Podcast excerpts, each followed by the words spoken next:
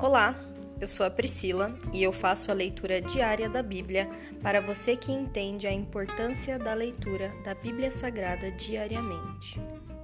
Que Deus esteja com todos.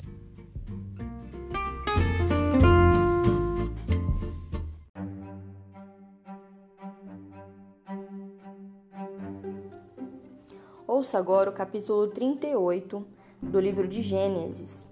Judá e Tamar. Por essa época, Judá saiu de casa e se mudou para Adulão, onde foi morar na casa de um homem chamado Irá. Ali, Judá viu uma mulher cananita, filha de Suá, e se casou com ela. Teve relações com a mulher e ela engravidou e deu à luz um filho, que ele chamou de Er. Ela engravidou novamente e deu à luz outro filho, que chamou de Onã. Quando estavam morando em Quesibe, ela deu à luz o terceiro filho e o chamou de Selá. No devido tempo, Judá arranjou o casamento de Er, seu filho mais velho, com uma moça chamada Tamar. Mas Er era um homem perverso aos olhos do Senhor. Por isso o Senhor lhe tirou a vida.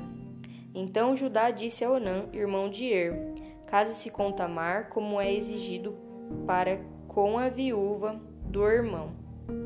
Você deve gerar um herdeiro para seu irmão. Onã, porém, não estava disposto a ter um filho que não seria seu herdeiro. Por isso, cada vez que tinha relações com a mulher de seu irmão, derramava o sêmen no chão. Desse modo, evitava que Tamar tivesse um filho que pertenceria ao irmão dele. O Senhor, porém, considerou maldade a sua atitude e por isso também tirou a vida de Onã. Então Judá disse à sua nora Tamar: Volte para a casa de seus pais e permaneça viúva até que seu filho Selá tenha idade até que meu filho Selá tenha idade suficiente para se casar com você. Na verdade, Judá disse isso apenas porque temia que Selá também morresse, como seus dois irmãos. Assim, Tamar tomou. Assim, Tamar voltou para a casa do pai. Alguns anos depois, a mulher de Judá morreu quando terminou o período de luto, Judá e seu amigo Irá, o Adulamita, subiram a Timiná para supervisionar a tosquia das ovelhas de Judá. Alguém disse a Tamar: Seu sogro está subindo a Timiná para tosquiar as ovelhas. Tamar sabia que Selá já era adulto, mas nenhuma providência havia sido tomada para que ela se casasse com ele. Por isso trocou suas roupas de viúva e para disfarçar-se, cobriu-se com um véu.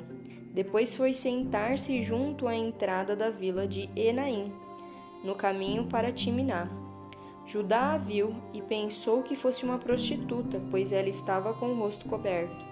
Ele parou à beira da estrada e, sem saber que era sua própria nora, disse: Quero me deitar com você. Quanto você me pagará para deitar-se comigo? perguntou Tamar. Eu lhe mandarei um cabrito do meu rebanho, prometeu Judá. Mas o que me dá como garantia de que mandará o cabrito? perguntou ela. Que tipo de garantia você quer? replicou ele. Ela disse: Deixe comigo seu selo pessoal e o cajado que você está segurando. Judá entregou os objetos. Depois teve relações com Tamar e ela engravidou. Em seguida, Tamar voltou para casa, tirou o véu e tornou a vestir as roupas de viúva como de costume. Mais tarde, Judá pediu que seu amigo Irá, o Adulamita, levasse o cabrito para a mulher e pegasse de volta as coisas que ele havia deixado como garantia. Irá, porém, não conseguiu encontrá-la. Perguntou aos homens que moravam lá: Onde posso encontrar a prostituta do templo que estava sentada junto à entrada de Enaim? Aqui nunca houve uma prostituta do templo, responderam eles. Então Irá voltou para onde Judá estava e lhe disse: Não consegui encontrá-la em lugar algum. E os homens da vila disseram que lá nunca houve uma prostituta do templo. Que ela fique com as minhas coisas, disse Judá.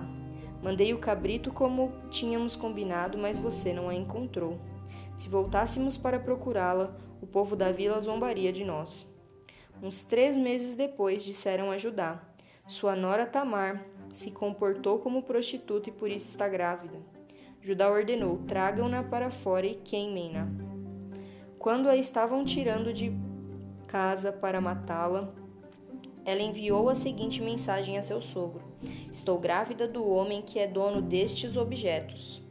Olhe com atenção: de quem são este selo, este cordão e este cajado?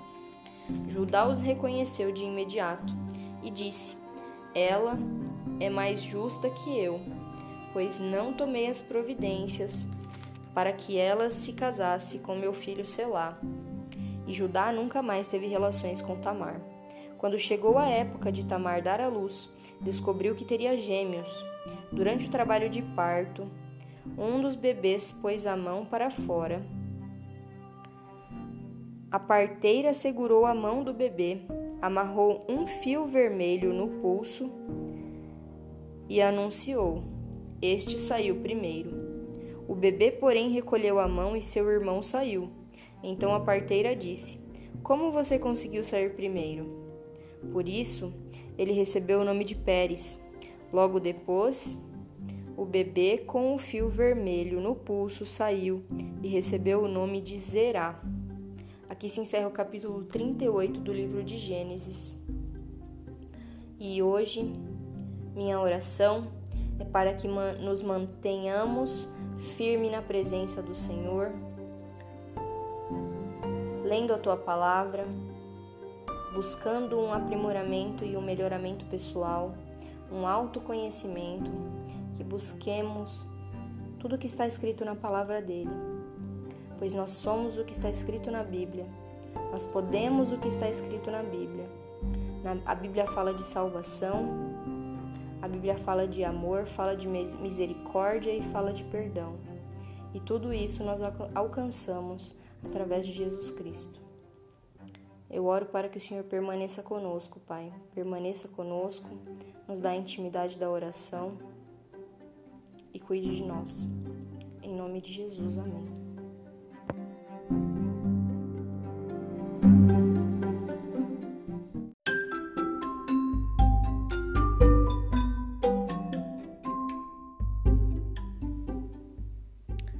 Você acabou de ouvir o Dali Bíblia, o podcast da tua leitura diária da palavra do Senhor.